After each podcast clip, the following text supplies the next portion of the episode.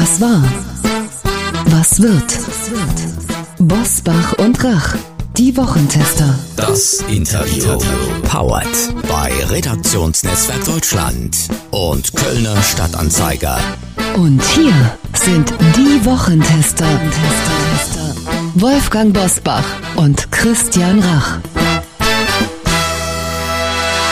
Hallo und herzlich willkommen, Christian Rach hier aus Hamburg. Hallo auch von Wolfgang Bosbach aus Bergisch Gladbach. Sie hören eine Interviewfolge der Wochentester mit der FDP-Verteidigungspolitikerin Dr. Marie-Agnes Strack-Zimmermann. Frieden schaffen mit mehr Waffen? Kann das funktionieren? Die Antwort in dieser Folge. Unser heutiger Werbepartner ist die Süddeutsche Klassenlotterie SKL. Wir bedanken uns für die freundliche Unterstützung. Was verbinden Sie mit der SKL? Millionengewinne, staatliche Garantie oder Jörg Pilawa? Volltreffer. Doch wie die SKL funktioniert, das wissen die wenigsten. Und das wollen wir ändern. Die SKL ist eine Lotterie für ganz Deutschland. Jeden Tag können Sie bei der SKL mindestens eine Million Euro gewinnen und das staatlich garantiert. Das Besondere an einer Klassenlotterie ist, dass die Gewinne von Monat zu Monat steigen. Die Lotterie nimmt also immer mehr Fahrt auf und läuft über einen Zeitraum von sechs Monaten. Das Spielprinzip, entweder Sie setzen mutig alles auf ein Los und erhöhen so den möglichen Gewinn, oder Sie setzen auf mehrere Losanteile und erhöhen so Ihre Gewinnchancen. Mitspielen ist ganz einfach. Bestellen Sie Ihr Los im Internet unter skl.de slash gewinnen und warten Sie in Ruhe auf Ihr Glück. Start der nächsten Lotterie ist am 1. Juni 2022. Deshalb ist jetzt genau der richtige Zeitpunkt, um einzusteigen. Hier noch einmal die Internetadresse für Ihr persönliches SKL-Los. skl.de slash gewinnen. Wir wünschen Ihnen viel Glück. Bitte beachten Sie, Spielteilnahme ab 18. Glücksspiel kann süchtig machen. Infos auf skl.de slash Spielsucht. Heute zu Gast bei den Wochentestern Dr. Marie-Agnes Strack-Zimmermann. Die FDP-Verteidigungsexpertin fordert mehr westliche Unterstützung für die Ukraine, auch mit schweren Waffen aus Deutschland. Den Wochentestern erklärt sie warum. Eine Frau, die gerade die Republik durcheinander bringt oder die Schattenverteidigungsministerin. So beginnen in diesen Tagen Porträts über die Vorsitzende des Verteidigungsausschusses im Deutschen Bundestag. Denn anders als die echte Verteidigungsministerin fällt sie weniger durch Urlaub als durch Klartext auf. Und sie ist zurzeit die wohl gefragteste Politikerin der FDP. Heute wird sie von uns gefragt. Herzlich willkommen bei den Wochentestern Dr. Marie-Agnes Strack-Zimmermann. Ich danke für die Einladung. Frau Strack-Zimmermann, wenn Sie derzeit Schlagzeilen über die Helikoptermutter, Zitat, Christine Lambrecht lesen, ärgert es Sie, dass das Verteidigungsministerium an die SPD gegangen ist und nicht an die FDP. Hätten Sie lieber getauscht, Justiz mit Verteidigungsministerium? Nein, die Frage stellt sich wirklich nicht. Äh, und das Thema, was Sie gerade aufgerufen haben, das hat ja nichts mit der eigentlichen äh, Jobbeschreibung zu tun. Das ist ja nun was anderes, was jetzt äh, diskutiert wird oder andiskutiert wird, wobei ich das auch nicht so aufhängen würde. Es gibt nämlich gerade was ganz anderes, was wir ähm, hier in Deutschland erleben, beziehungsweise in der Ukraine. Und da sollte man auch mal die berühmte Kirche im Dorf lassen. Nein, ich ärgere mich da überhaupt nicht drüber. Wir haben ja ganz bewusst diese vier Ministerien ausgesucht, weil sie sozusagen das Gen der Freien Demokraten ist, also das Thema Finanzen, ähm, Rechtsstaat und damit das Justizministerium, dann Digitales, Verkehr beziehungsweise Bildung. Das ist alles okay und ähm, die Aufgabe, die ich bekommen habe, die man mir anvertraut hat, die füllt mich sehr aus. Ganz ungeschoren kommen auch Sie in diesen Tagen nicht davon. Der Verein Lobby Control hält ihre ehrenamtlichen Funktionen in Vereinen, an denen die Rüstungsindustrie beteiligt ist, für schlecht oder nicht vereinbar mit ihrer Tätigkeit als Ausschussvorsitzende. Es geht hier um die Deutsche Gesellschaft für Wehrtechnik und den Förderkreis Deutsches Heer. Was gilt? Mehr culpa, mehr culpa? Oder versucht man ihnen am Zeug zu flicken, weil mit ihnen zu rechnen ist, weil sie doch eine starke Stimme sind? Naja, Herr Bosbach, wenn man frech ist, wem sage ich das? Der kriegt natürlich auch, irgendwann reagieren die Leute und sagen, na mal gucken, äh, warum ist die so und so weiter. Das trage ich mit breiten Schultern nach dem Motto, wer in der Küche ist, muss auch Hitze abkönnen. Der Heereskreis, Freundeskreis Heer, besser gesagt, Äh, da bin ich, äh, seit ich im Verteidigungsausschuss bin, und da sind auch die Kollegen der anderen Parteien, also CDU, SPD. Und die Idee, die dahinter steht, ist äh, ja die, dass wir großes Interesse haben, dass die Bundeswehr besser ausgerüstet wird und dass es einfach ein Gesprächsformat ist, wo man ins Gespräch kommt. Punkt. Mehr ist es nicht.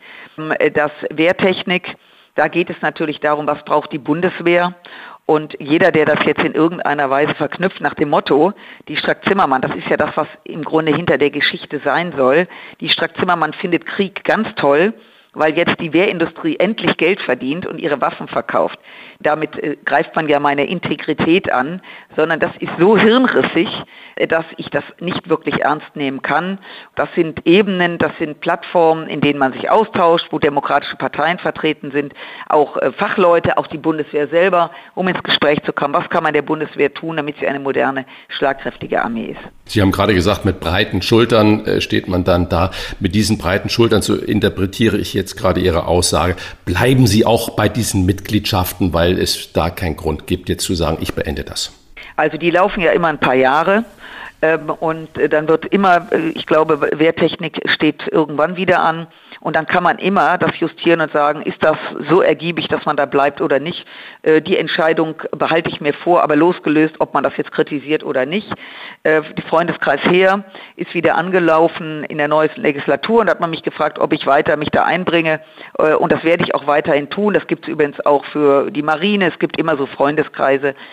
Und wie gesagt, das Heer ist ja bei den Teilstreitkräften mit Abstand die größte Teilstreitkraft und sich dort mit Fachleuten auszutauschen was braucht das her, was kann man machen.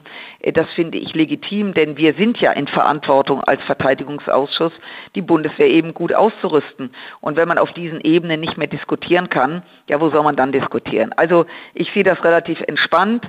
Ähm, ich räume ein, dass es mich nur dann anfasst, wenn man mir im Grunde genommen äh, unterstellt, dass ich nicht integer bin. Äh, also ich war unbestechlich schon in der Sandkiste. Äh, man konnte mich auch nicht für ein Eis am Stiel kaufen und deswegen da bin ich empfindlich. Aber äh, das ist halt, wenn man natürlich sich exponiert und bei einem solchen auch so harten Thema, es ist ja ein hartes Thema Krieg und löst Emotionen aus.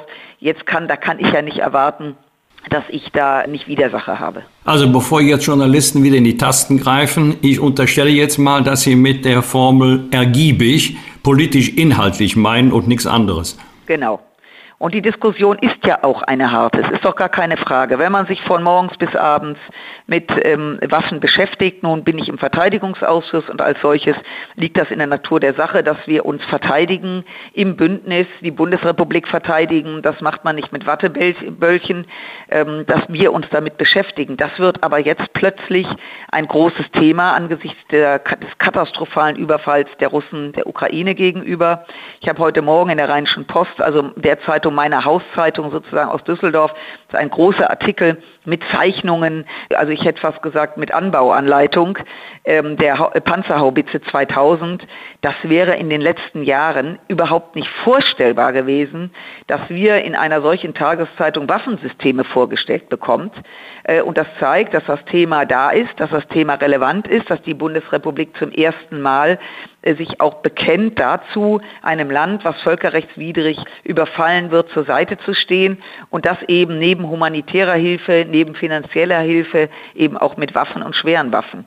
Und das macht natürlich was mit der Gesellschaft und das äh, fördert natürlich auch eine Diskussion. Gehen wir mal zur Außenpolitik. Über Putins sogenannte Siegesparade wurde er zu einer Propagandashow ohne Sieg. Auffällig war, dass Putin eine neue Eskalation vermieden hat ist der Kaiser in Wirklichkeit nackt. Das heißt, ähm, muss er jetzt mit bitteren Realitäten konfrontiert einen anderen Kurs einschlagen? Also nackt ist er mit Sicherheit nicht. Dazu ist diese Armee äh, rein von der Quantität viel zu kraftvoll.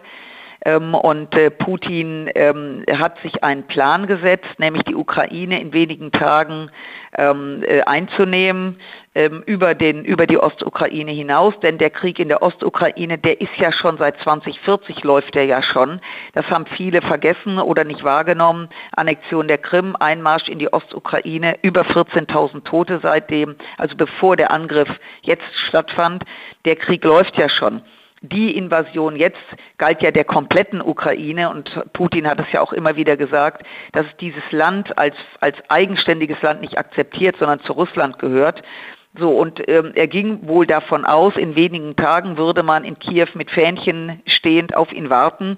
Nun stellt er fest, nach 80 Tagen, äh, die Ukraine wehrt sich, äh, die NATO steht wie eine Eins, 30 NATO-Staaten, also nichts von Hirntod, wie Macron äh, vor anderthalb Jahren sagte.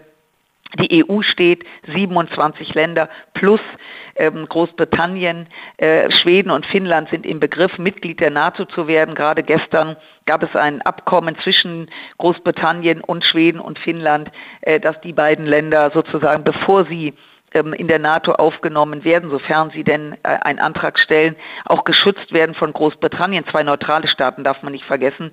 Das heißt, Putin hat wirklich ähm, mit allem gerechnet, ähm, aber äh, mit all diesen Punkten eben nicht. Und ich glaube, dass ihn das, ich weiß nicht, ob man den Mann schockieren kann oder ob er sich die Augen reibt, aber er hat eine Dynamik ausgelöst, äh, von der er sicher war, dass das nie kommt.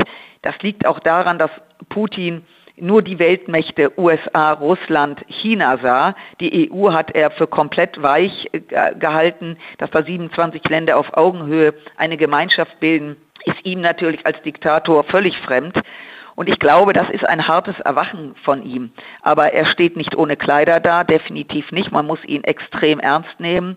Ähm, und man sieht ja, wie bestialisch dieser Krieg ist. Es ist ja nicht nur, in Anführungszeichen, nur der Krieg unter Soldaten, sondern es werden Zivilisten abgeschlachtet, es werden Frauen vergewaltigt, Kinder verschleppt, damit sie in Russland aufwachsen und sich nicht mehr erinnern, dass sie aus der Ukraine kommen.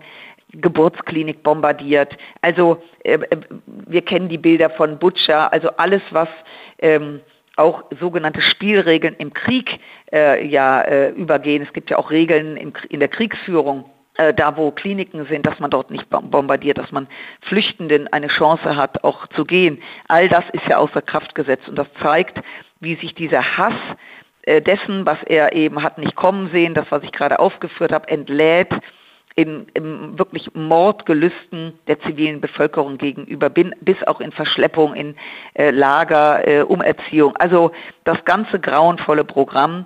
Und äh, er hat nicht eskaliert am 9. Mai. Ich muss dazu sagen, es wurde ja in der Presse sehr stark dieser 9. Mai äh, hervorgehoben. Äh, der, der Ende des Zweiten Weltkrieges, der, das wird in, in Russland gefeiert als Sieg über den Nationalsozialismus. Aber das ist ja auch ein, ein Tag, an dem wir gedenken, nämlich an das Nie wieder. Das ist ja kein gepachteter Feiertag Russlands, auch wenn Russland unvorstellbar viele, ich glaube 27 Millionen Menschen, übrigens ein Großteil aus der Ukraine, äh, wurden von Nazi-Deutschland umgebracht. Und dieses Stilisieren, also dieses Gucken auf den 9. Mai, macht ja auch Leute unruhig und denken, oh Gott, was passiert da jetzt? Ich glaube, dass die Erwartung an diesen Tag sehr hoch gesetzt wurde äh, und dann alle gesagt haben, auch er hat ja eigentlich nicht wirklich was gesagt. Er hat aber was gesagt. Er hat nämlich sein eigenes Volk darauf eingeschworen, dass der Krieg länger ähm, gehen kann, äh, dass er an der Seite derer steht, die ihre Soldaten im Krieg verlieren äh, und hat ja auch in der Rede, in der Rede darauf hingewiesen, dass es ähm, auch russische Familien äh, betrifft, betrifft ähm, dieser Krieg und ähm, das ist ja ein Signal, äh, dass er sagt, das kann noch lange gehen, mit all den Folgen, dass eben die Söhne, die im Kampf sind, nicht nach Hause kommen. Wen möchte er mit solchen Aussagen eigentlich in Sicherheit wägen? Sein eigenes Volk, indem er sagt, ich kümmere mich auch um die, die jetzt da zu leiden haben, sprich Familien, oder den Westen, dass er sagt, Freunde, so wild sind wir gar nicht, Atomwaffen bleiben im Schrank. Sie haben gerade so nonchalant das Wort Spielregeln von Krieg äh, gesagt. Es gibt natürlich keine Spielregeln im Krieg, sondern nur so eigentlich Regeln, wo man sagt, okay, das tut man auch im Krieg nicht und das ist natürlich ganz schlimm. Glauben Sie, dass Putin dieser Regionalmachtgedanke, wie Obama ihn da mal betitelt hat oder Russland betitelt hat, dass ihn das wirklich tief trifft und dass er uns da so ein bisschen in Sicherheit wiegen lässt und dann aber zeigt, er ist noch eine Weltmacht? Also letztendlich wissen wir überhaupt nicht, was in seinem Kopf vorgeht, denn all das, was er sagt, ist ja nichts wert, sondern nur das, was er tut. Insofern können wir nur spekulieren. Ich sagte gerade Spielregeln in Anführungszeichen, habe ich extra gesagt. Es gibt auch, nach der Genfer Konvention, gibt es auch Regeln im Krieg. Und äh, also deswegen gibt es auch das Rote Kreuz, was eben auch äh, zum Beispiel Krankentransporte ähm, sichert und wenn man das Rote Kreuz sieht, wird dieses nicht angegriffen. Ähm, das ist zum Beispiel eine Regel. So, die wird außer Kraft gesetzt. Das ist halt ein völlig entfesselter äh, Krieg. Diese Kommunikation, die ihr macht, geht natürlich nach innen wie nach außen. Nach innen die Geschichte, die er ja vorbereitet hat, der Krieg in Georgien, Annexion der Krim, nämlich dass Russland, das russische Großrussische Reich regelmäßig vom Westen angegriffen wird. Jetzt ist es wieder soweit und jetzt müssen wir uns wehren, so wie unsere Väter, Großväter, Urgroßväter, das hat er ja auch in der Rede gesagt. Wieder kommen die Nazis, wieder werden wir überfallen und wieder muss dieses Volk auch in Erinnerung der Vorfahren kämpfen. Das ist die Geschichte nach innen. Die Geschichte in unsere Richtung äh, ist gerichtet, wir sind Atommacht, äh, wir wollen den, äh, da wird auch das Wort Dritter Weltkrieg immer wieder äh, genutzt, die Kommunikation, was könnte sein, wenn eskaliert wird, wenn Russland eskaliert. Und das macht natürlich was mit uns. Das macht mit den Menschen was, da sind viele in Deutschland, die haben Angst, das muss man übrigens sehr ernst nehmen und kann das auch nachvollziehen die natürlich keinen Weltkrieg wollen, die natürlich nicht wollen, dass Deutschland oder die europäischen Staaten in einen Krieg verwickelt werden. Und das weiß Putin. Wladimir Putin hat in der DDR gelebt. Er spricht unsere Sprache. Er kennt unsere Mentalität und er weiß, dass er mit bestimmten Schlüsselwörtern eben auch Emotionen auslöst. Äh, und der Krieg wird eben nicht nur, auch dies mit Anführungszeichen, nicht nur mit Waffen geführt. Es findet immer ein Kommunikationskrieg statt, übrigens auch ein Cyberkrieg, also in die sozialen Netzwerke rein, äh, um sozusagen die Resilienz auch Deutschlands, ganz Europas, der NATO-Staaten aufzuweichen, wehrhaft zu sein. Ähm, und insofern ist eine Kommunikation immer die Strategie nach innen, aber natürlich auch den Feind, sprich die westliche freie Welt, darum geht es ihm ja, die eben in Unsicherheit zu wägen. Ähm, das ist Teil äh, der Strategie von ihm. Es gibt so zwei, zwei populäre Formeln. Die erste, Putin darf den Krieg nicht gewinnen. Die zweite, die Ukraine darf den Krieg nicht verlieren. Doch viele fragen sich, was heißt das konkret? Wann hätte in Ihren Augen Putin den Krieg verloren? Also ich bin froh, dass Sie nicht gesagt haben, wir müssen Russland besiegen. Das hatte nämlich neulich ein Journalist mich gefragt. Das ist natürlich eine Attitüde, ähm, keiner wird Russland besiegen. Was man besiegen kann, ist den Willen äh, zu brechen, die Ukraine einzunehmen. Entscheidend ist, dass die Ukraine sich so zur Wehr setzen muss, dass ihre territoriale Integrität wiederhergestellt wird. Äh, das heißt, dass die Ukraine diesen Krieg nicht verlieren darf weil wir wissen, selbst wenn es einen Frieden gäbe, der sich da, darauf bezieht, dass man äh, nur auch da ein Anführungszeichen ähm, die, die Republiken, also die Ostukraine sozusagen russisch wird äh, und ein Großteil der Ukraine äh, dann ähm, äh, frei wäre sozusagen. Äh, das ist ja etwas, was deswegen so unglaublich gefährlich ist, weil wir wissen, dass das nur dazu da ist, um Atem zu holen. Und das lehrt uns auch die Geschichte, dass solche ähm, wenn, wenn man dann vom Frozen Conflict spricht, also davon, dass man erstmal Probleme einfriert, um dann weiterzuschauen, das ist unglaublich gefährlich weil wir davon ausgehen müssen, äh, dass schlichtweg er nur Atem holt, also die Armee wieder aufbaut, ähm, er wieder die wieder Waffen schmieden lässt, um dann in ein paar Jahren seinen Krieg weiterzuführen. Und das ist etwas, was wir eben nicht zulassen dürfen. Aber Frau Stark-Zimmermann, hat der Westen nicht genau das schon 2014 äh, gemacht, als Russland die Krim annektiert hat? Genau, das war der ganz, ganz große Fehler. Es ist ja viel passiert in der Zeit. 2014 Annexion der Krim. Äh, ja, der Westen hat sich aufgeregt, hat dann zu Russland gesagt, das geht gar nicht. Dann gab es ein paar Sanktionen und dann war Business as usual. Deswegen sagte ich, fortfolgende war ja der Krieg in der Ostukraine mit 14.000 Toten. Hat man, wenn man sich damit nicht intensiv beschäftigt hat, in der klassischen Tageswochenzeitung überhaupt nichts mehr drüber gelesen. Das heißt, wir haben ja, und wenn ich sage wir, die ganze westliche Welt hat das äh, als unangenehm erachtet, aber so richtig reagiert wurde ja nicht. Und das war der ganz, ganz, ganz, ganz große Fehler. Nämlich dahingehend, das war die Blaupause für Putin nach dem Motto, ähm, er kann weitermachen. Und äh, wenn man sich mit der Geschichte Russlands und der auch der äh, Geschichte Deutschland mit Russland beschäftigt. Wir wissen, es gab eine Entspannungsphase zwischen Russland und uns Anfang der 70er, als Willy Brandt Bundeskanzler war. Aber schon wenige Jahre später wurde der Konflikt wieder herausgeholt, als Helmut Schmidt war. Wir erinnern uns, Pershing 2 versus SS-20. Ähm, das heißt, in diesen Wellen auf der einen Seite eben erstmal äh, Ruhe behalten, um dann wieder äh, die Zerstörung aufzunehmen. Das ist etwas, was äh, immer wieder vorgekommen ist und offensichtlich haben wir vergessen, wie dieser Plan in Russland läuft und ähm, äh, haben das äh, naiv abgetan.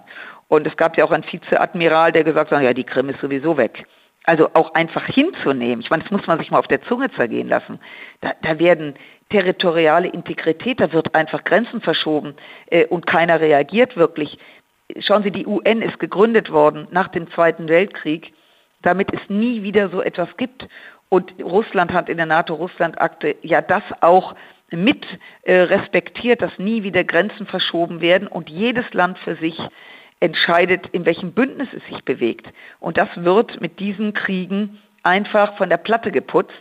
Und wir haben 14, 2014 nicht reagiert. Und umso wichtiger ist es, dass wir eben jetzt reagieren.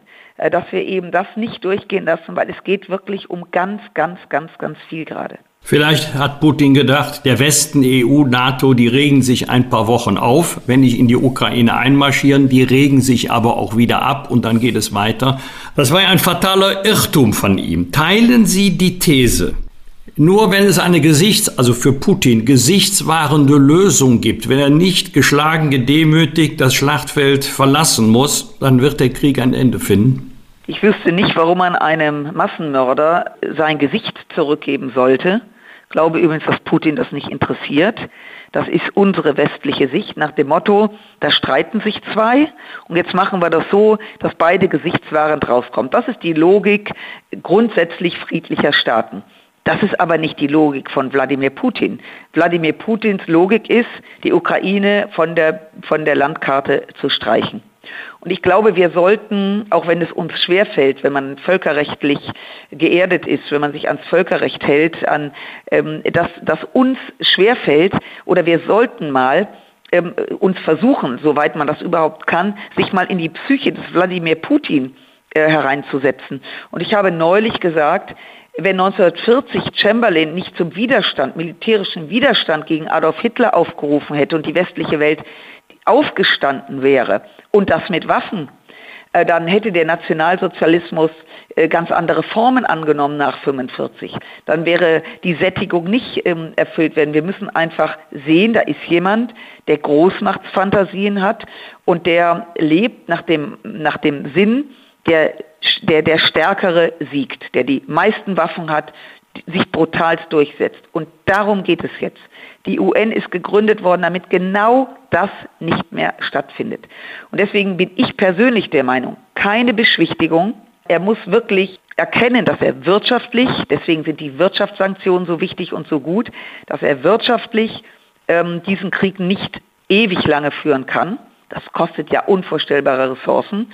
Und dass der Wille zur Freiheit der Ukrainer, aber auch der westlichen Welt Inzwischen liefern übrigens auch äh, Australien Waffen, also auf der anderen Seite der Erd, des Erdballs. Sie könnten ja auch sagen, Leute, was da auf der anderen Seite des Erdballs ist, ist jetzt wirklich weit weg. Nein, das berührt die komplette westliche Welt.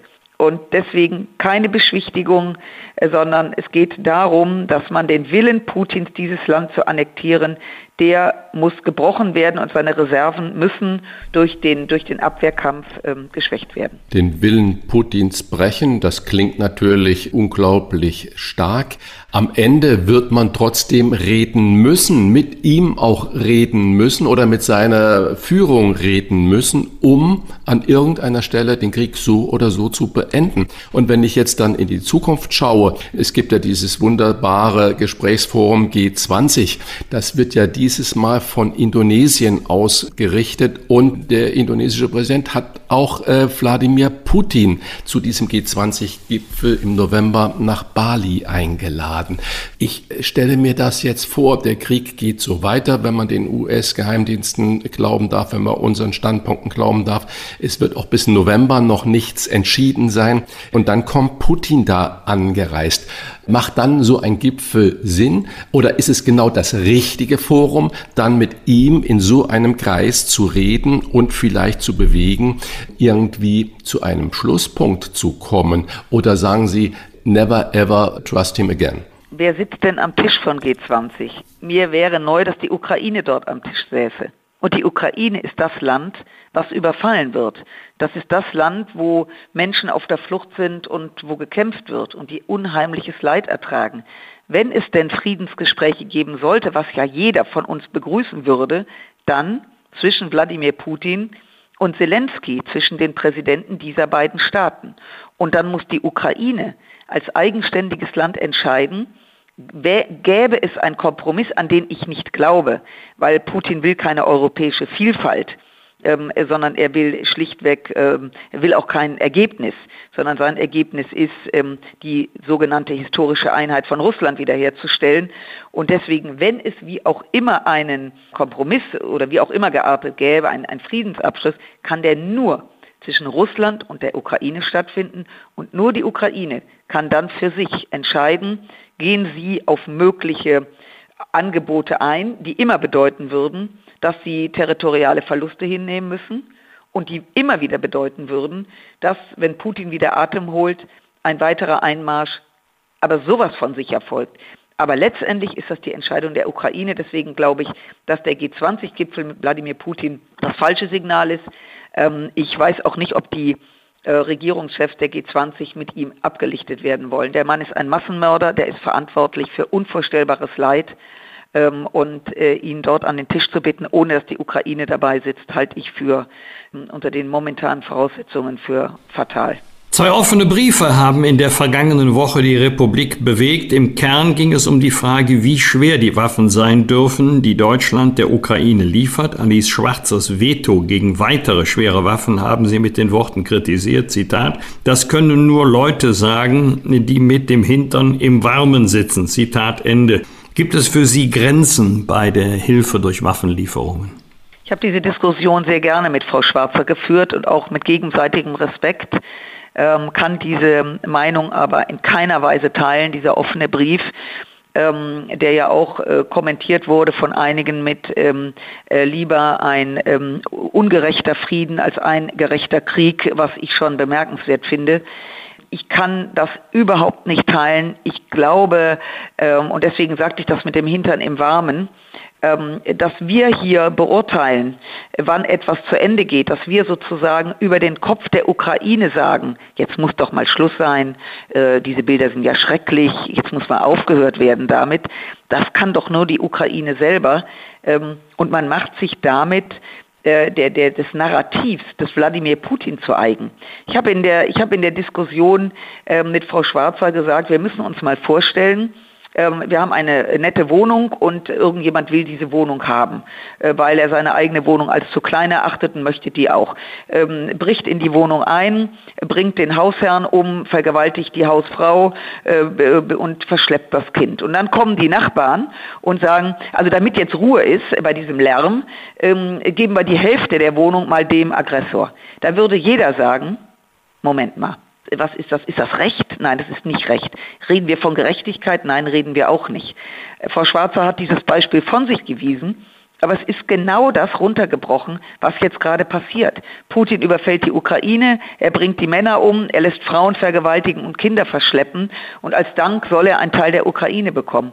Ich habe eine andere Auffassung von Völkerrecht und ich glaube, auch wenn es für uns unbequem ist, ich glaube, dass jetzt dieser Krieg ähm, geführt werden muss, um Ihre Frage konkret zu beantworten. Ja, ich bin der Meinung, dass man die Ukraine neben dem militärischen Material, wir haben ja schon sehr viel geliefert. Ich habe heute übrigens relativ viel darüber in der Rheinischen Post auch gelesen. Ich war überrascht, was da alles drin steht. So viel Geheimnis, zum Geheimnis halten. Aber ähm, dass ich der Meinung bin, dass wir schweres Gerät schicken müssen. Wir machen das ja nicht alleine. Wir machen das mit vielen Staaten zusammen. Äh, wie gesagt, selbst Australien, USA, die Briten, andere Staaten um uns herum, die baltischen Staaten, äh, Polen, äh, dass wir ja im Verbund dieses machen. Das, was wir können, und das sollten wir auch weitermachen. Das ist ja ein Teil, was die Bundeswehr hat, ein Teil, was die Industrie hat. Das muss natürlich hergerichtet werden. Ähm, ähm, und genau so, wie es jetzt endlich läuft, sofern es läuft, da gibt es noch einen da hakt es noch etwas, aber ähm, ist genau so muss es sein. Und ich bedauere zutiefst, dass wir erst ähm, ungefähr nach 70 Tagen diesen Weg gegangen sind äh, und nicht schon deutlich früher. Es mag sich jetzt paradox anhören, aber verbinden Sie die Lieferung schweren Waffen mit der Hoffnung auf Deeskalation? Ich glaube, dass man, das mag jetzt für manche schräg sein, nach dem Motto, wenn man Waffen schickt, das ist ja auch die Argumentation von Ali Schwarzer und ihren Freunden, dass wenn man Waffen schickt, ja der Krieg weitergeht. Ich war in der Ukraine mit meinen beiden Kollegen Anton Hofreiter und Michael Roth und wir haben mit Betroffenen gesprochen, äh, auch mit unter anderem auch mit denen, die im Kampf sind, die uns gesagt haben, mit jedem Tag, den wir die unter Ukraine auch mit Waffen unterstützen, ist ein Tag, um die, um die Freiheit dieses Landes, die Werte dieses Landes, Demokratie, Freiheit, Menschenrechte zu schützen. Und das ist unser Auftrag. Und wenn die Ukraine heute sagen würde, äh, es wird eine äh, Waffenruhe geben, wir werden ein, eine Option haben mit Russland, dann wird die Ukraine uns das sagen. Solange die Ukraine aber für ihr Land kämpft, und ich sage das, klingt immer sehr pathetisch, es geht einfach um unsere westlichen Werte, die nach 1945, nach dem grauenvollen Zweiten Weltkrieg eben ähm, das Völkerrecht geprägt haben. Völkerrechtlich darf sich ein Land wehren, völkerrechtlich darf, dürfen Länder bei dem Wehren, also mit Material aushelfen oder helfen, unterstützen. Und daran sollten wir uns äh, auch festhalten. Unglaublich laut wird sich ja der ukrainische Botschafter in Deutschland, Andrei Melnik. Und er fällt ja nicht gerade durch Diplomatie im Umgang mit der Bundesregierung auf. Er hat mittlerweile den Spitznamen Wutdiplomat. Wenn ich jetzt an Richard Grenell, hieß er ja, der US-Botschafter während der Trump-Zeit denke, da hat sich ja das ganze Land extrem über den Chefbotschafter ja. der Amerika aufgeregt. Nehmen Sie Melnik diese Attacken übel, die er da reitet? Also über Grenell, um das kurz äh, abzuarbeiten, äh, der ja vorher bei einem Radiosender gearbeitet hat und auch die Attitüde eines Vox-Redakteurs hatte, kann man nur sagen, dass er ähm, kein Diplomat war und äh, gut, äh, er war ja dann auch nach einer Zeit lang wieder in Kalifornien. Bei Melnick, also ich habe mich mit ihm extrem gestritten, weil ich die Tonalität auch nervig finde. Der Unterschied zu Richard Grenell ist natürlich, dass der Botschafter der Ukraine ähm, der schon sehr lange Botschafter ist, vorher äh, Generalkonsul in Hamburg war, wo er durchaus auch rustikal auffiel, ähm, dass er natürlich sein Volk in einem schweren Krieg ist und überfallen worden ist. In diesem Bereich bin ich etwas milder, weil ich sage, er möchte nicht, wir haben am Anfang darüber gesprochen unseres Gespräches, dass dieser Krieg vergessen wird. Er möchte nicht, dass wir übergehen als Business as usual, denn es gibt ja noch andere wichtige Themen auf der Welt, ähm, mit denen wir uns beschäftigen. Das Leben geht hier weiter. Und er möchte, dass wir nicht vergessen, weil die größte Sorge ist, dass irgendwann diese Spannkraft zu unterstützen, öffentliche Berichterstattung etc. nachlässt. Insofern verstehe ich, dass er laut und geräuschvoll ist. Was ich nicht verstehe, ich habe das in einem Spiegel-Streitgespräch, also auch öffentlich mit ihm geführt. Ich glaube, er tut sich und der Ukraine damit keinen Gefallen, weil wenn man anfängt, über die, mehr über die Tonalität, also mehr über die Verpackung als über den Inhalt zu sprechen, äh, dann äh, lenkt er vom eigentlichen Thema ab. Äh, er könnte genauso intensiv sprechen, äh, ohne permanent Leute anzuklagen, ohne permanent jetzt auch beim Thema schwerer Waffen. Verzögert sich etwas, das hat einfach rein praktische Gründe, weil die hergerichtet werden müssen. Das weiß er auch. Das heißt, er gibt, haut da schon wieder rein. Er sollte es lassen. Ich habe ihm das auch gesagt, lassen Sie es einfach. Melden Sie sich täglich zu Wort, aber nicht in dieser Form. Ich glaube, dann würden ihm noch mehr in Deutschland zuhören. Würden Sie es verstehen, wenn er mal ins Außenministerium zitiert werden würde, genau aus diesen Gründen, die Sie gerade mit ihm da im Spiegelgespräch diskutiert haben? Also dass er einbestellt würde. Ja, einfach mal, um nein, nein, ihn also darauf einzuwirken. Das nein, das sehe ich nicht so.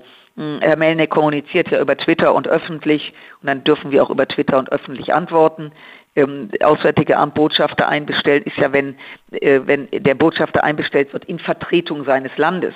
Also wenn das Land irgendetwas macht und er sozusagen die Botschaft der jeweiligen Botschaft äh, in die Hand gedrückt bekommt, dann wird ein Botschafter einbestellt. Aber das ist ja seine persönliche äh, Note, wenn ich das mal so sagen darf. Da muss man ihn nicht einbestellen, da kann man sehr öffentlich, so wie er kommuniziert, ihm auch öffentlich eine Antwort geben. Jetzt mal losgelöst von der von Ihnen so erwähnten Tonalität, mal zum Inhalt. Würden Sie alles unterschreiben, was Botschafter Melnik sagt, oder gibt es Forderungen, bei denen Sie sagen, das geht mir jetzt zu weit?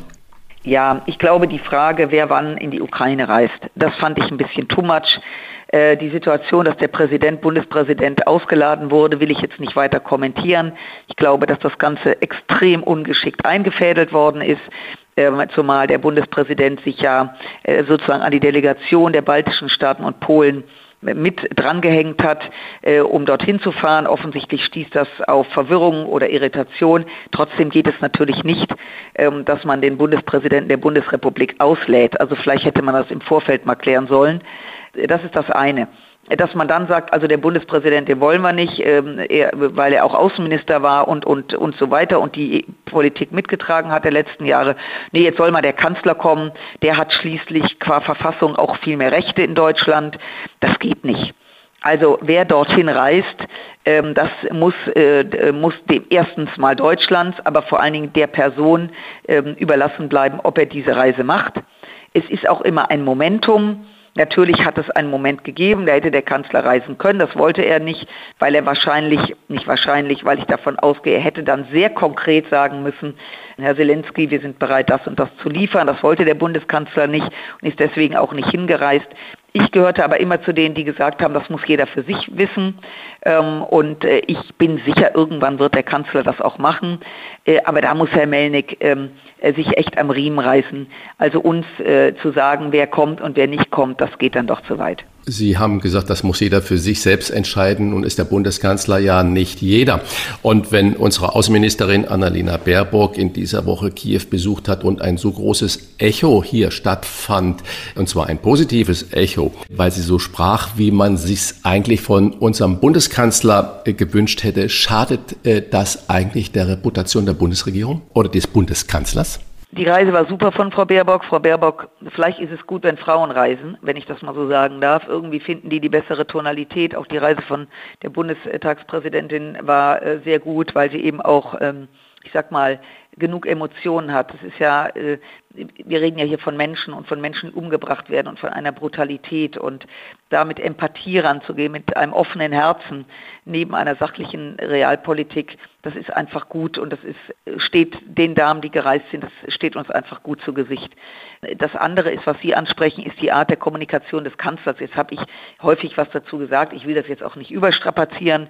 Ähm, ja, ich wünschte mir eine andere Kommunikation. Er hat ja jetzt auch die deutsche Bevölkerung äh, am 8. Mai um 18 Uhr, ähm, also an dem besagten Sonntag vor dem 9. Mai, hat er ja angesprochen äh, und hat äh, mit ihnen gesprochen. Das war ja schon mal ein ganz guter Schritt. Ich will jetzt auch nicht jede Rede des Kanzlers kommentieren, das steht mir auch nicht zu. Da, da hätte man natürlich auch ein bisschen mehr Werf reinlegen können. Er hat ja in der Rede sehr viel gesagt, was er nicht will. Also er hatte ja seine klaren Grundsätze und da stand keine deutschen Alleingänge und äh, ähm, wir unternehmen nichts, was irgendjemand schadet und wir werden keine Entscheidung treffen, damit wir nicht Kriegspartei treffen. Also das sind ja so Tonalitäten, wo er gesagt hat, was er nicht macht. Ich persönlich hätte ihm eine andere Rede geschrieben und hätte gesagt, unsere Grundsätze sind, was wir machen. Aber das ist jetzt vielleicht auch ein bisschen Semantik das ist halt, jeder kommuniziert anders. Ich glaube nur, dass es wirklich dringend erforderlich ist. Unter der großen Überschrift Zeitenwende. Zeitenwende ist eben nicht nur wichtig, natürlich viel Geld mal in die Hand zu nehmen und die Bundeswehr anders auszurüsten. Aber Zeitenwende ist natürlich auch die Menschen in Europa, in der westlichen Welt einzustimmen, dass dieser Friede, dieser Freiheit nicht selbstverständlich ist, dass wir uns darüber im Klaren sein müssen, wie kostbar es ist, dass es Diktatoren gibt, die wollen das zerstören wir wissen, dass Putin die Ukraine äh, einverleiben will, weil er große Angst hat, dass die Ukraine sich dem Westen zuwendet. Das ist ja die eigentliche Motivation. Äh, und ähm, dieses Sprechen an die Bevölkerung. Es geht jetzt um ganz, ganz viel junge Leute aufzurufen, die in den 90er geboren wurden, in einem Jahrzehnt, wo die EU gewachsen ist, äh, wo äh, die Mauer weg war, ähm, zu sagen, Leute, das ist gelebte Geschichte und jetzt kommt leider Jetzt kommen wieder die Jahre, nach den fruchtbaren Jahren, die Dürrejahre, das haben wir ja schon, kennen wir ja schon aus der Bibel, ähm, dass man das, dass man die Menschen da mitnehmen muss. Nicht, verstehen Sie mich bitte nicht falsch, nicht um Menschen Angst zu machen. Wenn man in der Politik ist, ist es unsere Aufgabe, den Menschen zu vermitteln, auch wenn wir unterschiedlicher Meinung sind, ihr könnt nachts ruhig schlafen, wir kümmern uns. Und wir raufen auch um den besten Weg. Also wir sollen keine Angst verbreiten. Aber sie mitzunehmen, zu sensibilisieren, dass es jetzt um ganz, ganz viel geht, um unsere Ideale, ja, da wünsche ich mir mehr Kommunikation. Die Klartextpolitikerin, die nicht rumschwurbelt, sondern sagt, was Sache ist. Gerade in Kriegszeiten ist das natürlich absolut wichtig. Sie hat auch eine klare Meinung zur Landtagswahl in Nordrhein-Westfalen. Und dafür bedanken wir uns bei Dr. Marie-Agnes Strack-Zimmermann, Verteidigungsministerin der Herzen von der FDP. Vielen Dank für das Gespräch. Ich danke Ihnen für die ich Einladung. Es ist immer wieder schön, bei Ihnen zu sein. Das waren die Wochentester, das Interview mit Unterstützung vom Kölner Stadtanzeiger und dem Redaktionsnetzwerk Deutschland. Wenn Sie Kritik, Lob oder einfach nur eine Anregung für unseren Podcast haben, schreiben Sie uns auf unser Internet und auf unserer Facebook-Seite. Fragen gerne per Mail an kontakt@diewochentester.de und wenn Sie uns auf einer der Podcast-Plattformen abonnieren und liken, dann freuen wir uns ganz besonders. Danke für Ihre Zeit. Die neue reguläre Folge hören Sie am Freitag, Punkt 7 Uhr. Bitte die Wochentester einschalten. Was war? Was wird? Wolfgang Bosbach und Christian Rach sind die Wochentester. Ein Maßgenau Podcast. Powered bei Redaktionsnetzwerk Deutschland und Kölner Stadtanzeiger.